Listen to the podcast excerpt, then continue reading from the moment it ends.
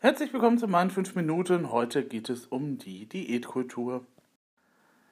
Ja, die Diätkultur, die hat sich eben halt so durchgesetzt und äh, dass sie sogar jetzt schon am zweiten Tag nach Weihnachten eben halt damit anfangen. Also der Fokus zumindest. Der hat auf dem Titelcover momentan ein Maßband und eine Figur drauf und äh, hat auch so 10 bis 15 Seiten zum Thema Abnehmen eben halt zu bieten. Was man da erfährt, ich habe mir den Artikel mal durchgelesen, gekauft habe ich mir das Zeug nicht, ähm, ist jetzt das Übliche, also mehr Bewegung und mehr weniger Essen und dann wird das alles schon irgendwie gut werden. Na, das ist so das Patentrezept, was man ja auch immer von anderen Leuten zu hören bekommt, wenn man eben halt über Gewicht und äh, eben halt auch über andere Sachen halt spricht. Über die Feiertage bleibt das sowieso nicht aus. Ich habe mit meiner Familie da auch mal wieder zu tun gehabt und habe dann gesagt, ihr Lieben, ja, ah, du musst doch mal was tun, ne? Weil Fett ist ja so gefährlich. Und ich so, ähm, ja, ich habe da aber, glaube ich, kein Problem mit, weil mein Blutbild war total in Ordnung die letzten, in der letzten Zeit. Bis auf so ein paar andere kleinere Werte und äh, ja, äh, ja, hm. Also, was wollt ihr eigentlich von mir? Ich bin doch eigentlich kein gesund. Und es deutet sich auch nichts an, dass es irgendwie anders wird. Gut, das mit den Zähnen, das sich da ankündigt, das werden wir erst feststellen können, nachdem ich beim Gutachter gewesen bin, aber das ist eine andere Frage und äh, soll auch in einer anderen Folge nochmal erwähnt werden. Ähm, auf jeden Fall ist es auch so, dass die anderen Zeitschriften jetzt auch schon relativ früh eben halt mit diesem Thema anfangen. Ähm, auch die TV Hören und Sehen hat jetzt einen Artikel zum Thema Abnehmen gehabt. Da geht es äh, eher um das äh, bewusste Essen, beziehungsweise es ist nicht intuitives Essen, weil da die Grundsätze nicht mit drin sind, sondern es ist halt nur so ähm, ein paar Tricks zum Thema, eben halt, wie man achtsamer isst. Das, ah, ich fand den Artikel recht oberflächlich, muss ich sagen, weil er nicht so sehr in die Tiefe geht. Und dann gab es noch auf der Extra-Seite irgendwie so so ein paar Sachen, wo äh, gezeigt wurde, was dann eben halt uns zum äh, Appetit machen eben halt verleitet und so weiter und so fort. Ähm, aber auch nichts unbedingt Neues. Schade, ich hatte mir da mehr von erhofft, weil achtsames Essen ist ja schon mal wenigstens die richtige Richtung, finde ich. Ähm, was mich ein bisschen aufregt, ist, dass beim Fokus eben halt wieder dieses, ne, weniger mehr Bewegung und weniger Essen eben halt im Vordergrund steht, beziehungsweise weniger Kalorienaufnahme. Und dann stand dann sofort auch als erstes Beispiel von einer Dame, die dann eben halt ähm, ja jetzt sehr viel Gemüse isst und das ist ja total super, dass man eben halt Gemüse essen darf. Und dann so, also ich, ich esse Gemüse zwar gerne, aber ich esse zum Beispiel keine Salate. Das hat vermutlich, denke ich, auch irgendwas mit meiner persönlichen Essbiografie zu tun, also mit meiner Essensbiografie zu tun ähm, wenn du eben als Kind dauernd auch zu gezwungen wirst, irgendwelche Salate zu essen, die dir auch nicht schmecken, dann ähm, wirst du da auch als Erwachsener nicht allzu sehr glücklich werden. Ich glaube, das ist dann auch bei mir der Fall. Beziehungsweise, ähm, ich mag auch Gemüse sehr gerne, ich mache auch sehr viel mit Gemüse, aber ähm, dann eben halt tatsächlich eben halt äh, auch ein bisschen anders als so. Also Sahne muss schon dabei sein, muss ich sagen. Sonst, ähm, ja, das hat aber auch mit anderes, anderen Faktoren eben halt zu tun, denke ich. Und genau diese anderen Faktoren, die ja auch zum Thema eben halt äh, Dicksein eben halt dazugehören, ähm, Stress gehört dazu. Es ist die Essensbiografie, die man hat, diese persönliche Verhaltensmuster, die man irgendwann mal gelernt hat. Und ähm, das Unterbewusstsein spielt natürlich dann auch nochmal eine ganz große Rolle. Und äh, das sind so Sachen, die dann eben halt nicht erwähnt werden. Und das macht mich immer ein bisschen ärgerlich, weil das natürlich dieses Argument, ja, du musst dich mal bewegen und weniger essen, dann wird alles gut, eben halt nur eine Scheinlösung ist und auch nicht auf jeden zutrifft. Also ähm, wer eben halt äh, auch ähm, körperlich eben halt dicker ist, weil er krank ist, dem wird mit dieser Ratschlag nicht geholfen sein. Ne? Also naja, viele Leute sind ja auch irgendwie an der Schilddrüse irgendwie krank und äh, keiner bemerkt das oder so. Ne? Das ist ja auch so eine, so eine Sache, wenn der Körper halt hat. Und ähm, eben halt die Gene, die dann halt eine gewisse Veranlagung bilden, dann auch nochmal dazu genommen und so weiter und so fort. Also ähm, mich ärgert das, dass es eben halt nicht erwähnt wird. Also es ist so, dass du eben halt von klein auf mit dem Essen konfrontiert wirst. Beziehungsweise wir haben heute, um das nochmal vorwegzunehmen, ja nochmal eine ganz andere Situation als in den 40er oder 50er Jahren. Ähm, wir haben eben eine Situation, na gut, in den 50ern, Anfang der 50er, sagen wir mal Anfang 50er, Mitte der 50er, je nachdem. Ähm, da gab es eben halt nicht so eben halt das Umfeld, das wir heute haben. Also ähm, es gab halt nicht äh, kein Schnellrestaurant, es gab kein, ähm, ich komm, kauf, greif mal eben in die Kühltruhe und hol mir irgendwas. Ähm, der Rewe in Beek hat zum Beispiel 24 Stunden auf, also mehr als 24 Stunden. Der hat von 8 Uhr bis Mitternacht geöffnet, also 8 Uhr morgens bis Mitternacht geöffnet. Und ähm, wenn ich mich dann frage, warum muss das eigentlich so sein? Wollen wir das als Gesellschaft, dass die Supermärkte so lange offen sind? Offensichtlich schon, weil die meisten sind ja auch bis 10 Uhr dann halt offen.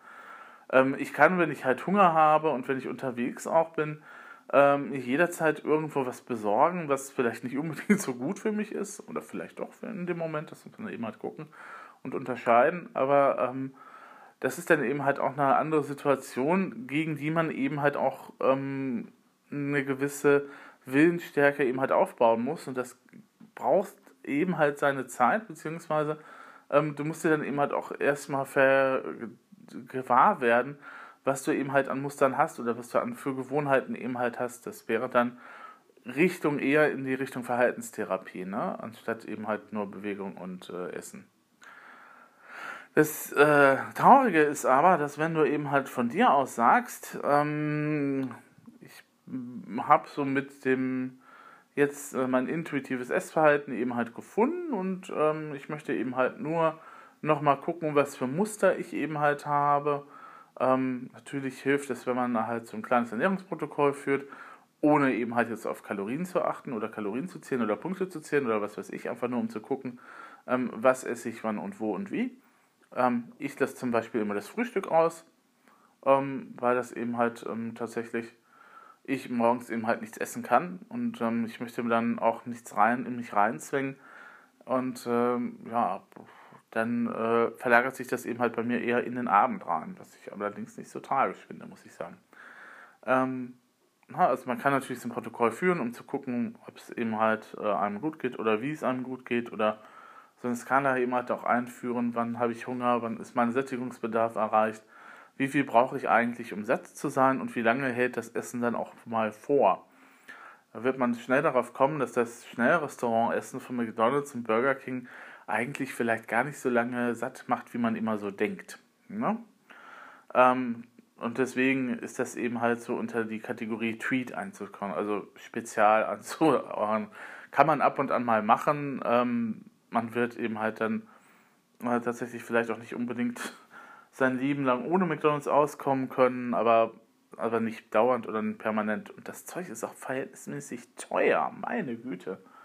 Es klingt immer so lächerlich, so knapp 10 Euro für ein Menü, aber ähm, ja, sich das vergegenwärtigt, wenn du dann eben halt tatsächlich fünfmal in der Woche davon isst und fünfmal in der Woche so ein Menü hast, dann sind knapp 50 Euro weg. Also davon kann man eine Menge mehr kochen und mehr machen, muss man sagen. Hm.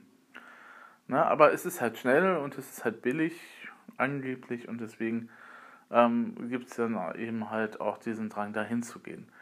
Ähm, was eben halt äh, bei den Abnehmprogrammen auch meistens gar nicht so berücksichtigt wird. Also es wird tatsächlich von den Krankenkassen eben halt dann, von den Krankenkassen wird ja eben halt so ein Kompaktprogramm meistens bezahlt. Also dass du eben halt sagst, okay, ähm, da gibt es dann eben halt ein bisschen was zur gesunden Ernährung, wird wieder gesagt, dass Zucker schlecht ist und dass Kohlehydrate auch eigentlich ganz gut sind, aber nicht zu viel Nudeln, bitte mehr Kartoffeln und so weiter und so fort.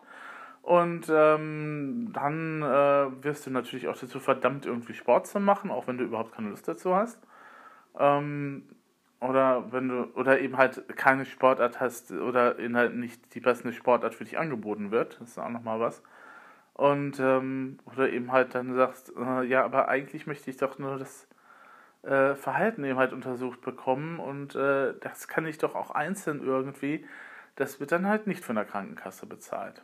Obwohl es natürlich für die vorteilhafter wäre, weil weniger ähm, eventuelle Nachfolgeerkrankungen gibt, beziehungsweise dass man, die müssen sich dann weniger mit dir dann eben halt rumschlagen später im Alter. Eventuell.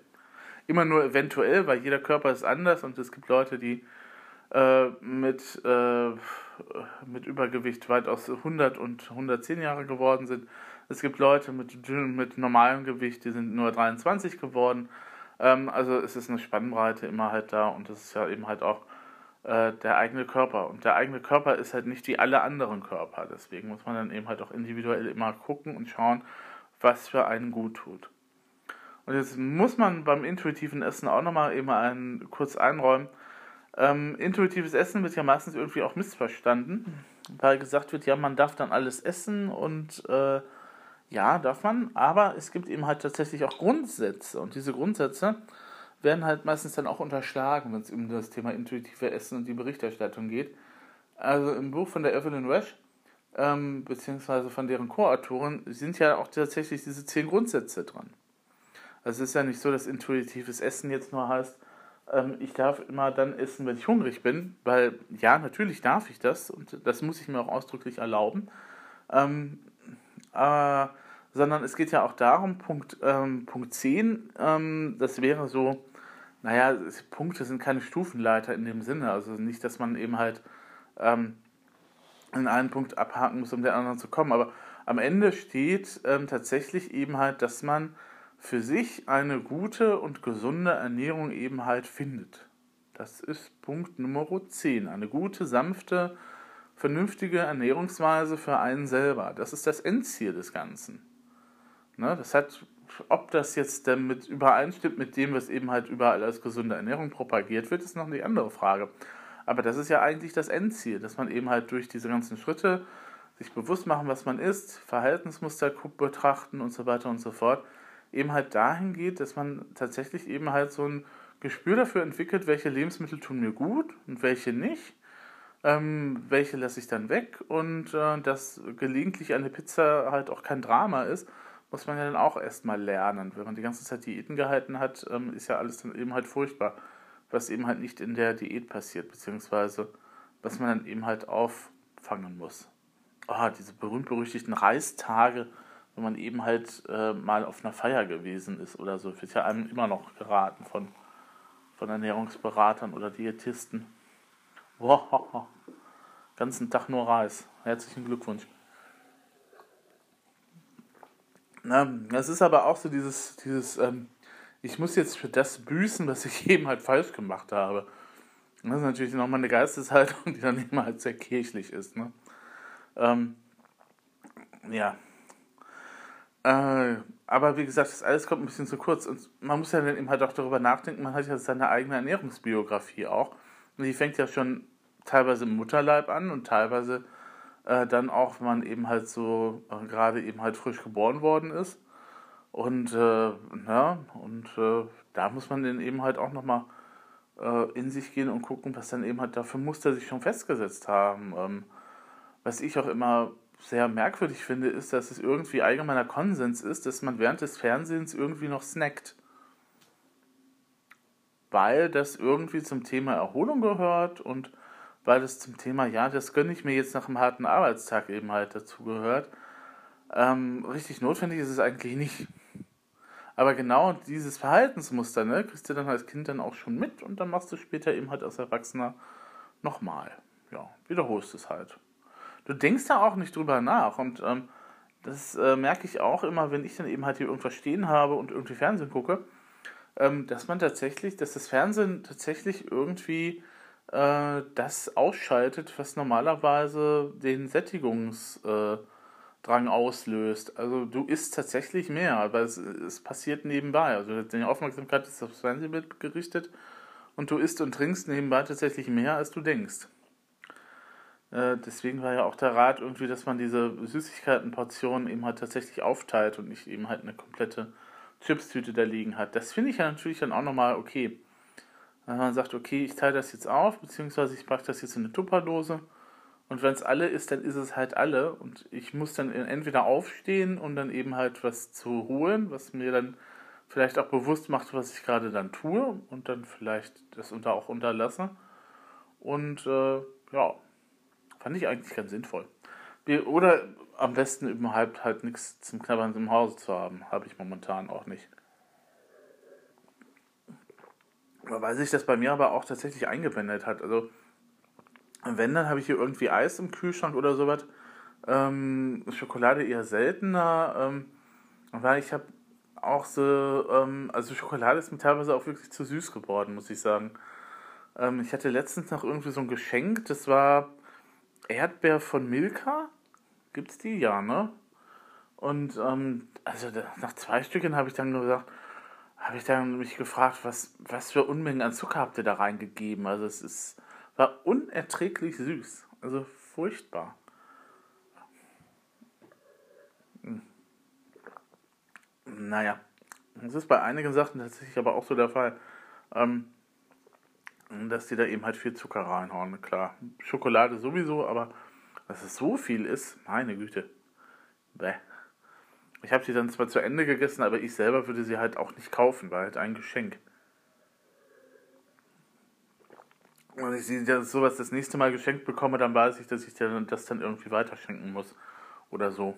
Ähm ja, aber wie gesagt, diese ganzen anderen Hintergründe, die dann hinter äh, einem Essverhalten eben halt stecken, die werden halt leider dann eben halt öffentlich nicht unbedingt so eben halt äh, wahrgenommen oder rezipiert.